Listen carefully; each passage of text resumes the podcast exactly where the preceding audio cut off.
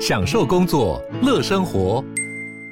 就算不在办公室，也能从容应对线上会议。HP Dragonfly 透过专业的 HP Presence 设计，内建降噪及会议快速键，搭配清晰的 Bang & Olufsen 音效，增强音讯及视讯功能。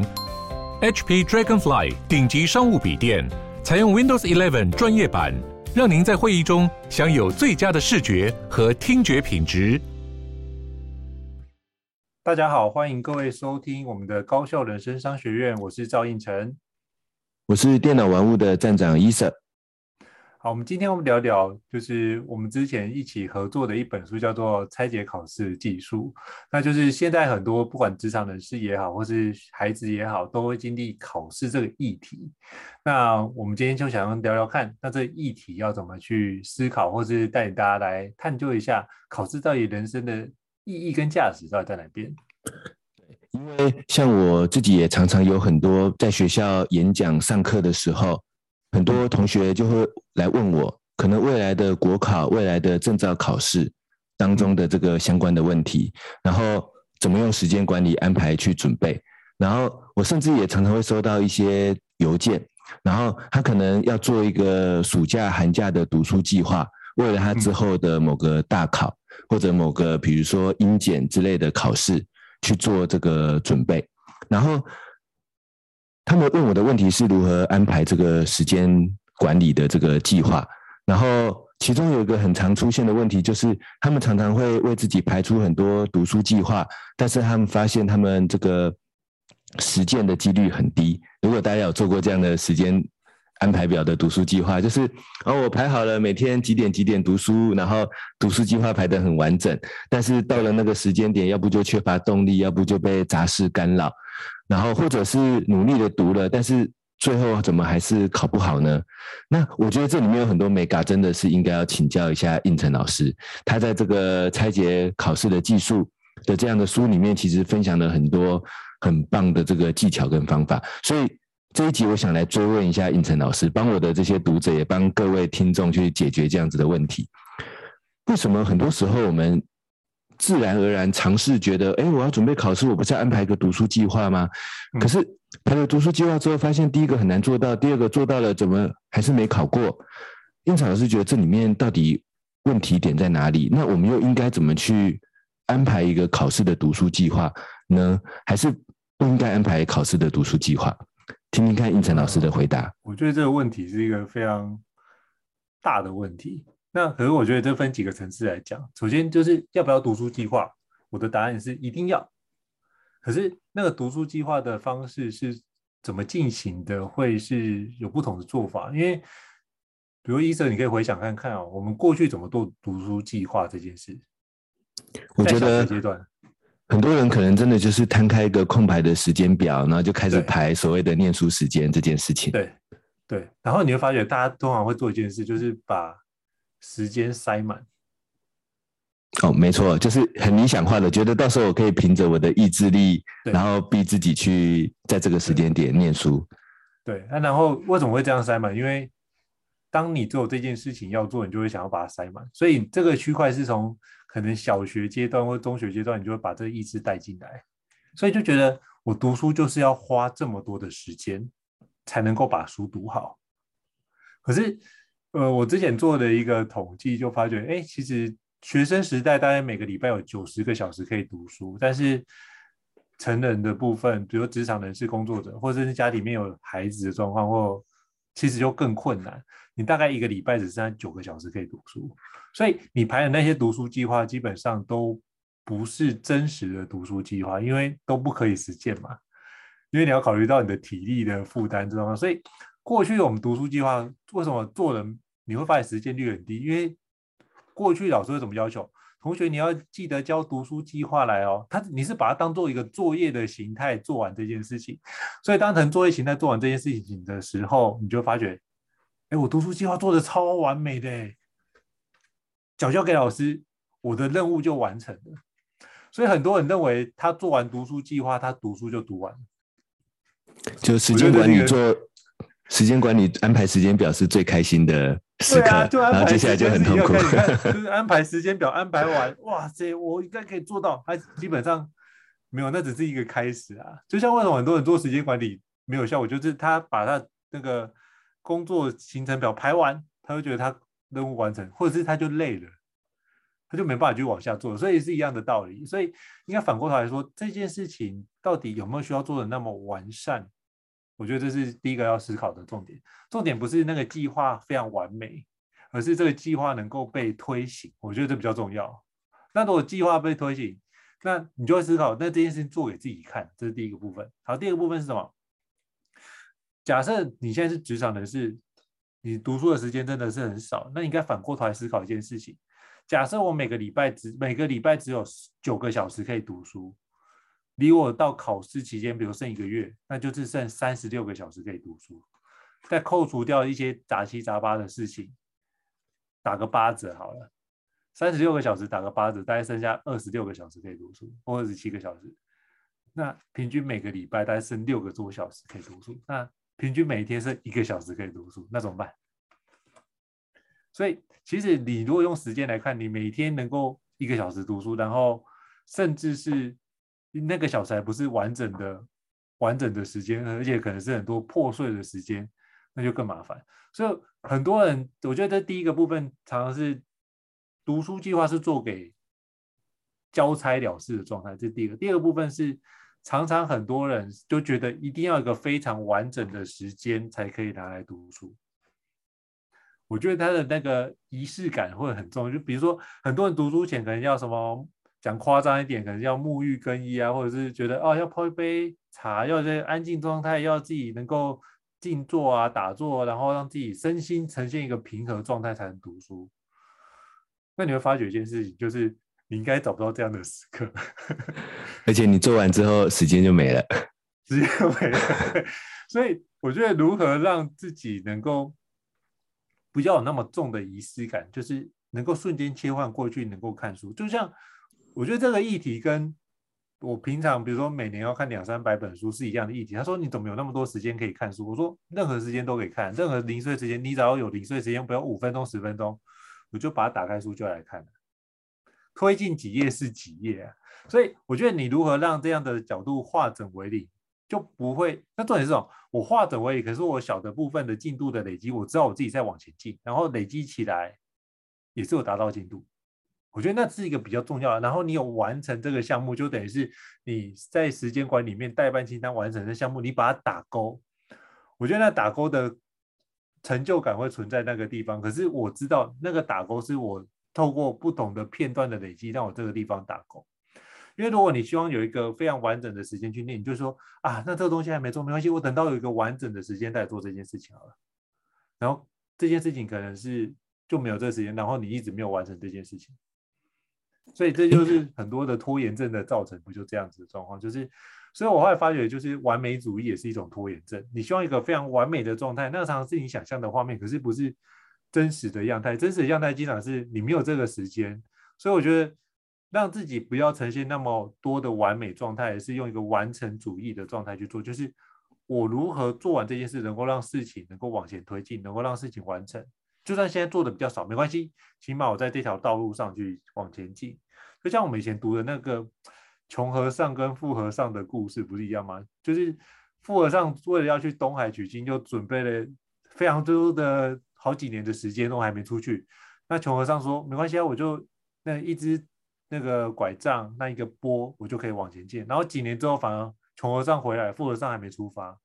是一样的概念。所以人没有准备好的时候，而是你如果在当下的最好的状态，就可以往前进，然后开始往前去。准备，然后就开始准备思考这件事。不然的话，你其实，在做很多仪式感的时候，其实你的时间是在流逝。我这边很想帮内容没有帮助的这个环节。哎、嗯，请说。对，我这边很想要打断胤丞，帮我们的听众来追问一个问题，就是我自己也觉得，常常觉得我们用完美心态当做借口，说我要找到一个完美的时间来完成一件事情，其实我觉得都是一种迷失。而且我们想象的完美，老实说，我觉得。百分之九十九点九不是真正的完美，只是你以为的完美。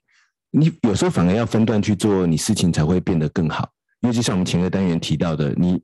做一小段，复盘一小段，你最后才会找到那一个完成更好的成果的那个最终的方法，它通常不会是我们一开始想的那个完美的状态。不过啊，回到考试跟准备这件事情上面，我就想要帮听众来追问一下应成老师，就是我们可能会有一种尝试的概念，是觉得说，嗯、如果我要好好吸收一个知识，我会不会真的需要完整的一两个小时，好好的读懂、读通一个东西，我才能够好好把它吸收到我的大脑里呢？还是我们这个尝试其实是我们的一种不是那么准确的认知？然后反而像应成刚才提到的，有时候利用零碎的时间、分段的时间，甚至十五分钟、二十分钟片段的空档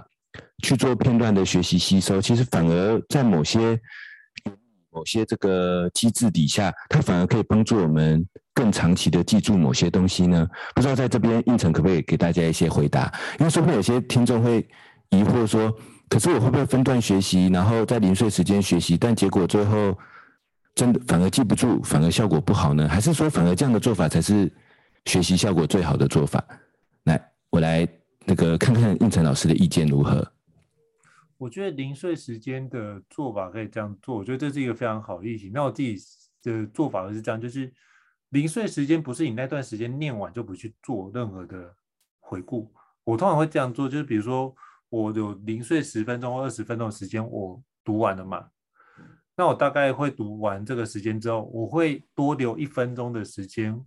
问自己一件事情，就是我刚刚这十分钟或二十分钟读了什么。我觉得这这个习惯比较重要，就是你不然的话，我们就很像平常，你看以前不是我们在老师讲话，我们不都抄笔记，抄了很多东西，很像鬼画符一样，我们自己也看不懂。然后我们觉得哇，把老师一字一句都抄下来之后，我们就考试考比较好。没有啊，但我觉得重点是什么？很多时候是你手在写，但是心不在当下状态。所以你如何让自己在当下状态？是我念完这段内容，我可以直接。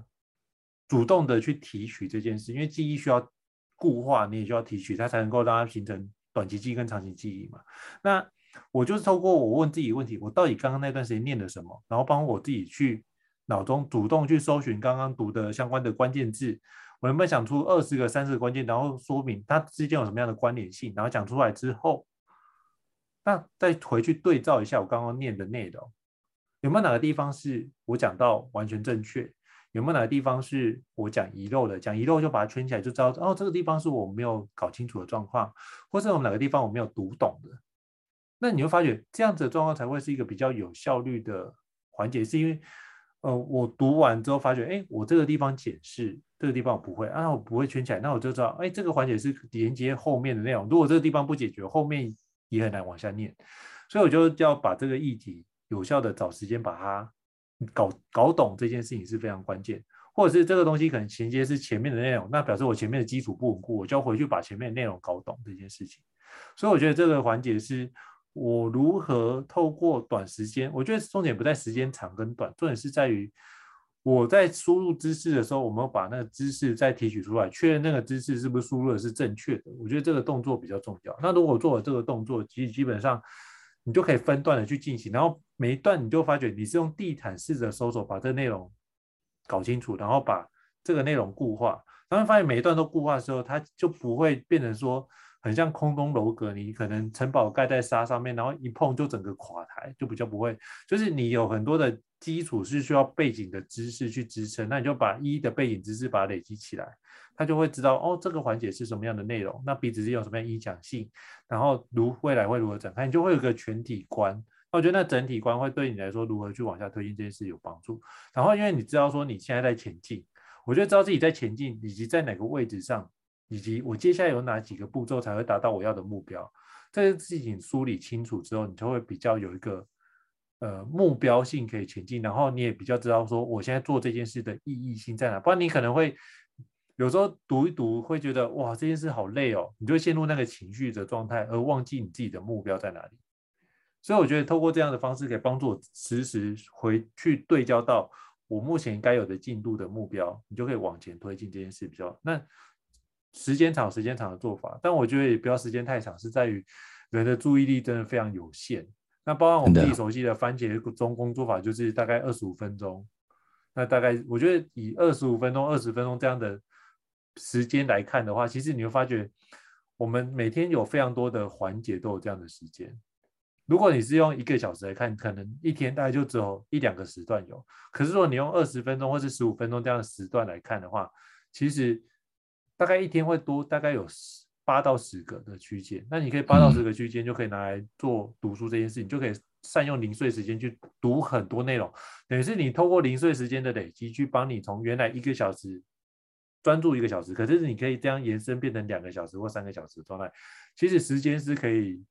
透过其他的方式的调整，去把它整理出来，并偷过来的方式，我觉得这是一个蛮蛮好的角度。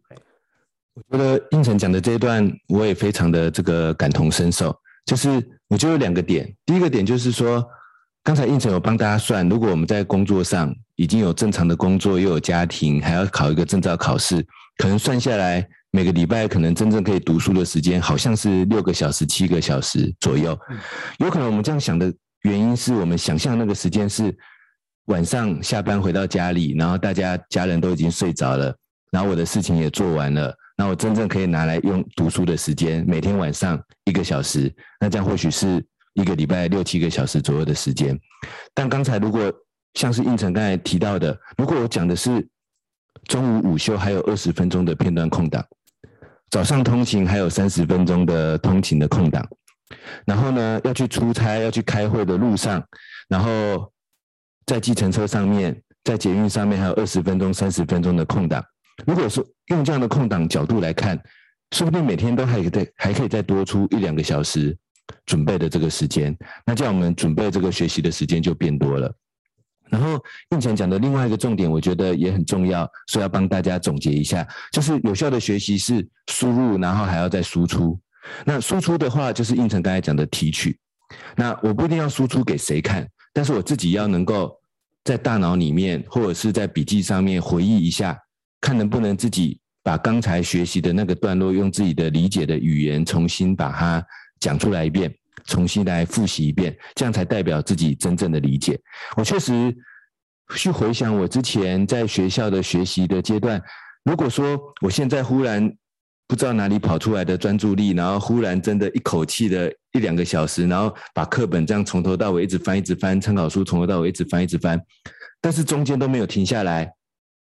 这样子往往两个小时之后，我对于前面到底读了什么，其实脑袋有点有时候是一片空白的。对，就是刚才好像每一页都很认真在看，但是奇怪，怎么才刚刚看完不久，但是你说我刚才到底看了什么，就反而是一片空白的。因为我没有分段的去提取它，没有分段的去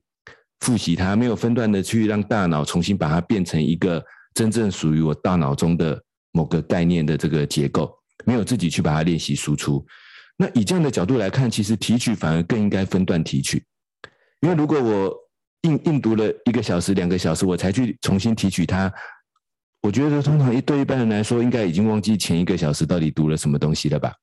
对，所以这时候反而是一个分段的学习，说不定更有效。那这样子，其实就算我真的有办法帮自己空出三个小时完整的读书时间，我也真的有这样的专注力，但是我也应该要练习每二十分钟、三十分钟要提取一次我刚才学习的这个重点，这样子才可以再帮大家在，比如说考试最后的冲刺的阶段，这些事情真的留在我们的这个大脑的印象当中。嗯，没错。那。那这样子读书计划，呃，这样胤丞给了大家一些读书计划的这个设计的方法。那我想跟应成老师也来聊聊看，就是那我们在安排读书计划的时候，应该要读什么呢？应该要怎么读呢？是我应该努力的去读参考书呢，还是应该努力的去背上面的内容呢？还是应该多花时间去练习考古题，去准备这个？考试的本身的考试的技巧呢？我应该怎么读这个读书计划？实际的内容应该怎么设计，我才能够有效的去考上我想要考的那一个证照，或者是我想要通过的那一个大考的考试呢？我觉得这跟我们设定目标有很大的关系。像成就职场人士的部分的话，其实基本上就只有分考过跟没考过嘛，分数高低不管嘛。可是起码你要考过这件事的门槛必须出现，所以我觉得六十分过也是过，一百分过也是过。职场上不会有人问你考几分，而是可以看过你考过之后能够做出来的成果是什么。所以考试比较像是一个呃附带的方式需要做，可是它可以帮助你跟，比如说你有一些资格的标准，你可能需要往上，你就需要这个考试。所以对于成人来说的考试的那个意义会在这个地方。所以你应该反过头来思考一件事，我觉得目标设定很重要，是我如何能够考过。而不是我如何考高分，我觉得这是光成人的目标设定，可能在这件事情要有不一样的调的调整。那考过就有考过的标准嘛，那你就思考的是，我能不能比考过标准再高一点点？因为你可能要评估自己可能会失常，比如说六十分考过，我就会通常给自己七十分，让自己有十分的失常的空间。那这样就比较容易过关，比较比较任何情况之下发生我都会过关。那我觉得怎么样排的读书计划？要回过头来一件事，就是你有多少时间。如果你现在比如说要考，比如说现在可能在准备的国家考试，比如说你还有半年时间，那是一个相对比较充裕的时间。那你应该可以分几段时间来看，就是并不是这半年时间就是从头到尾让你把书这样一直念完念完一次而已，没有。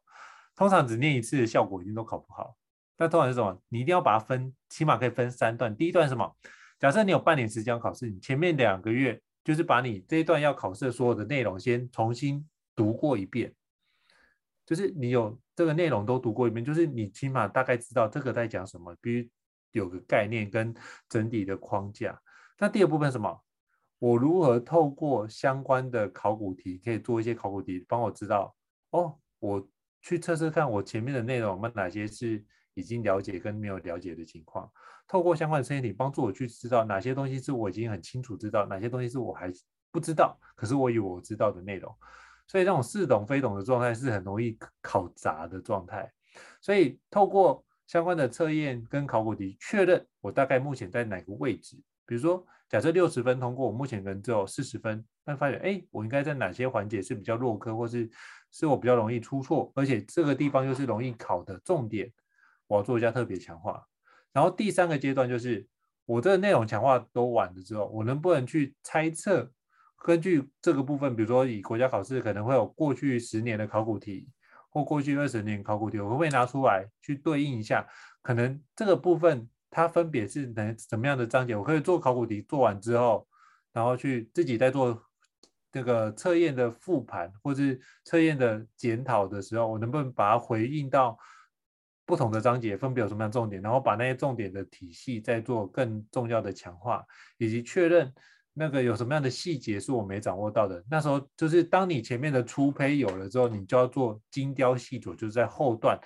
那精雕细琢是什么？那些精雕细琢是为了让你有效的去得分，所以你要去理解到底怎么样才是有效的得分。那时候你就要去多看一下，比如说上榜的人。呃，之前的有一些相关著作或是上榜的心得，他怎么做这件事情可以让他上榜？他做哪些关键的事情？然后他在那个地地方他回答问题，他们有些范本，你看一下那个范本有没有什么样的方式，你可以解构出来那样的逻辑。那样的部分就是最后的区块都是在做这样的相关的，呃，对于这样知识体系理解的去芜存菁跟优化的状态会在那个地方掌握。那如果这个部分你发觉这样做完，那考试前的时候你也做了几份测验卷，发觉，哎，我大概都能够稳定掌握到，我任何的部分都能够驾轻就熟，都能够想到什么就可以瞬间写下来，看到题目就能够瞬间写下来，理答就是题意的理解都正确，而且能够对于内容的体系有框架，那基本上都考得不差了。那在最后的一个礼拜，其实就是要相信自己的那个心理状态跟。自己做过的努力以及把它结构化的方式，那能够把它相对知识结构化，我们就可以知道自己的状态是稳定，并且相信自己的努力，然后进入那个状态，然后只要能够考试的时候把那知识能够有效的提取出来，把它写完，那其实基本上考出来的分数通常还不错。所以我觉得我会建议是先从你的时间反过来推。那如果像这是时间比较充裕的做法，那如果时间不充裕的做法可以怎么做？如果你接下来剩两个礼拜要考试。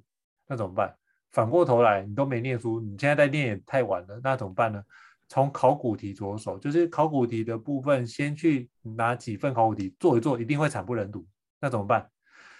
就把那些考古题的题目回推到原来教科书上面，然后把那个段相关考古题上面有的重点，全部仔仔细细把它念完。剩下没有考古题考题了怎么办？因为你也没时间了，所以不可能念，所以不要去想太多，就是不要就是说啊，我怎么都没时间念，那是下一次要思考的问题，不是这时候再懊悔这件事情。对，所以呃，有多少时间就做多少的事，然后那个标准就是在不要去焦虑，不要去忧虑，然后尽比较大的力气去让自己有所呈现，并且用比较多的方式去聚焦在我要念的事情上面，然后不要去想。我觉得有一件事很重要，就不要去想着说我如果怎么样可以更好。我觉得这件事的懊悔都不要再想，就是你去花时间懊悔，等于是做内在的自我批判跟自我评价降低，其实会让你自己更容易陷入低潮。那不如把这个时间花来做比较有产值跟有价值的事情，就是我如何去把这件事情考好。那时间没关系，就这么少。那我如果善用这些时间把这件事做好，焦虑跟担心都来不及了。那我如何逆转身？如果这样可以逆转身，其实对自己来说也是一个很好的肯定。但是很有可能会有些人会走偏锋，就是啊，既然我每次都只要这样做就可以好，那就会变成是临时抱佛脚的状态。可是基本上我们并不是要让大家体验临时抱佛脚可以过关的状态，而是透过临时抱佛脚有一些比较有效的方式去做，然后下次不要再临时抱佛脚的状态，这才是一个比较有效的读书方法跟学习方法的。的回馈跟分享，就是有关读书计划的层次。哎，以上，我觉得应成刚才讲的这三个阶段呢、我觉得真的可以为我们做这种无论是长期还是短期的考试计划、读书计划，给大家一个很好的这个提醒。就是这三个阶段分别是：第一个阶段，我先了解现况，了解现况包括先了解自己学习的程度，然后也了解考试的范围。我先快速的掌握住大概的结构、大概的方向，然后第二个阶段呢是发现问题、分析问题，就是应成刚才提到的是去做考古题，去了解说，所以我现在的程度的最大的弱点在哪里，或者是说，呃，现在的这个考试范围，我透过第一个阶段的了解现况之后，我目前真正的掌握到底有多少，以及我掌握的对不对？因为有可能我掌握的，我读的不是真正的考试的。重点，我重点可能抓错，所以我要赶快进入第二个阶段。而听起来第二个阶段是非常重要的，我要去发现问题、分析问题，透过做考古题。然后有了第二个阶段之后，这些问题就可以去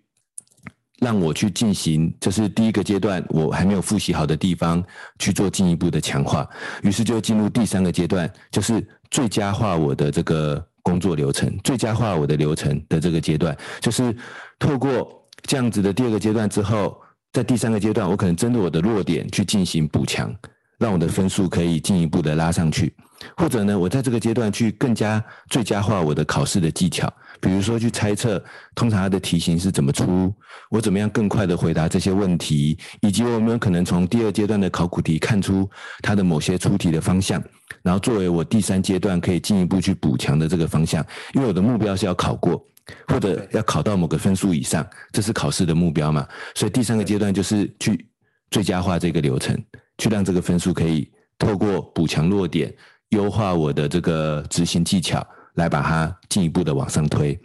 那如果时间长的话，这三个阶段都可以分配时间；但如果时间短的话，我们可以先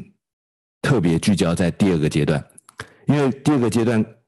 去透过考古题分析考试真正的重点，我抓住重点，我可能会有基本分数。那如果这是一个只要考过几分就可以通过的证照，有时候你只要有基本分数你就过了。那当然，如果你有时间，你可以去做第三个阶段，让自己的分数变得更提高，可以变成一个炫耀的这个题材。但是重点还是你有没有考过，你有没有拿到那一个证照嘛？好，那我觉得，所以这这三个阶段，我觉得真的是一个很棒的提醒，而且它很很灵活。就是说我时间够长，我就这三个阶段都做；我时间短一点，我自己的理解，应成等下可以回应我，这样对不对？如果时间短一点的时候，我可能第一个阶段我时间分配的少一点，就我我赶快了解现况，赶快了解大概的范围就可以了。我应该赶快进入第二个阶段再说。但是呢，如果还有时间，我觉得第三个阶段还是很重要的。透过很聚焦的补强弱点跟优化一些考试的技巧，分数其实可以更有效的把它提高。但如果真的没有时间，我一定起码要把握住我的基本分数，那就是我要专注的做好这个第二个阶段的这个环节。那我觉得其实我看到的很多读书计划，其实就会感觉他们好像只做了第一阶段，就是他有点他的很多人读书计划是说，好我。我现在剩六个月可以念书，我有六本书要念，每个月每个月念一本，那这样刚好到第六第六个月把 第第六本念完，然后就可以准备上场考试了。那为什么这样的读书计划会考不好呢？就是透过胤丞老师刚才的分析，你就发现了嘛，因为我们没有做最重要的第二跟第三个阶段，其实第一个阶段反而有可能是最不重要的，或者是它可以分配短一点的时间。我们真正要进入的是第二跟第三个阶段，我们都没有进去，那这样子的读书计划当然最后就失败了。我其实也蛮想呼应一下，这其实也。跟我们前几集谈的时间管理的方法，其实真的有几乎是一模一样的这个思考逻辑，对不对？就是我们前面讲到复盘，讲到时间管理的方法，我们就是告诉你，你要赶快透过一些行动去发现新的问题，然后你才能做出复盘。意思就是我要赶快进入第二个阶段嘛。我前面做了再多的计划，或者是做出再好的时间表是无效的，因为第二阶段才是最重要的。然后啊，在工作上。很优秀的人跟把工作做好的人之间关键的差别，我只我觉得只是在第三阶段。你有没有留时间给第三阶段？一个可以把工作做好的人，他可能是有做到第二阶段，但是做的很优秀的人，那他一定是有做到第三阶段，他有留时间给第三个阶段去做复盘，去做工作流程的这个改进。那这也呼应一下我们前几个单元的这个时间管理。应成老师，看看有没有什么想要补充的这个地方。我觉得你总结的非常好，我刚也是想到，就是这个跟我们之前谈的其实是同样的概念，就是你会发现我都是从时间着手，就是有多少时间做多少事。那我觉得时间可以等，我觉得可以用另外一个词去取代，你就会更宽阔的去思考，就是资源这两个字，你有多少的资源做多少的事，那资源可能是时间或是你的金钱这个区块，就是你用这种方式去思考，就比较不会就。就比较不会去虚无缥缈去追求一些非常 fancy 的东西，而是你会很务实的去看待我们目前遇到的议题。我觉得这是还是要回过头来那议题，而不是为了就是每个人遇到的议题不一样，那你如何把书上的东西能够落实化？那必须经过自己的消化。所以就是尽信书不如无书啦，就是全部只是照着书上的照表抄课，其实。我觉得是一件非常危险的事情。那我觉得到最后还是如何让自己的体验，透过自己的体验，把透过透过自己的体验跟迭代，把书上的内容修正变成我们自己的最佳化的方式。我觉得这是一个非常重要的实践的过程。对，就是我想要想到的 echo。那我觉得拆解考试的技术，它是一本非常丰富的书，里面一定还有很多关于我们准备考试，甚至关于我们如何有效的学习的技巧。那我在想，说不定以后我们还可以有更多的单元来深入讨论这个问题。那我们今天呢，可能就是聚焦在这一个读书计划的安排上。那我觉得应成老师刚才我们讨论出来、提出来这三个阶段，你要了解现况，然后你要能够透过考古题去分析、发现你的问题点，然后这样你才可以知道真正的准备重点在哪里。然后第三个阶段，你要最佳化你的流程，去补强你的弱点。或者去强化你的这个考试的技巧，那我觉得这已经对我们来说是一个很棒的读书计划的提醒了，而且让我们知道为什么以前排那种时间表的读书计划最后会失效的关键的原因。那应晨老师要不要为我们这个单元来做一个你的总结呢？好，谢谢医生。那我觉得其实基本上考试不是一个万灵丹，它只是一个入门票。那你需要学习，但是不要过度重视这件事情，就是重点是有这样技能就好。所以我觉得当你明白这件事情，你就比较能够去优化、跟迭代、跟调整你自己的做法。我觉得这件事的觉察是更重要的环节跟关键。我觉得是只要有这样的觉察，其实后面的相关的做法就是都是相对就阴影就会出现，你不用担心。所以我觉得是让自己稳定，并且。知道我如何可以做可以更好，这样的意识有觉察到，我觉得这是一个核心的概念。对，所以非常感谢，就医生今天就是换我变成就是访被访谈的嘉宾，那我可以分享一下，就是对于这件事的看见，因为刚好最近很多人也要考试嘛，那也希望这一集可以对大家一些准备考试有一些帮助。那以上是我们高校人生商学院这一集的相关的内容。那如果大家觉得我们的分享对你来说有帮助，欢迎在我们各大的那个平台里面帮我们按五颗星的方式，帮我们做个的注记，并且帮我们可以就分享给你需要的伙伴哦。那再次感谢医生跟我们一起对对话跟交流。那非常感谢大家可以收听高校人生商学院，我是赵应成，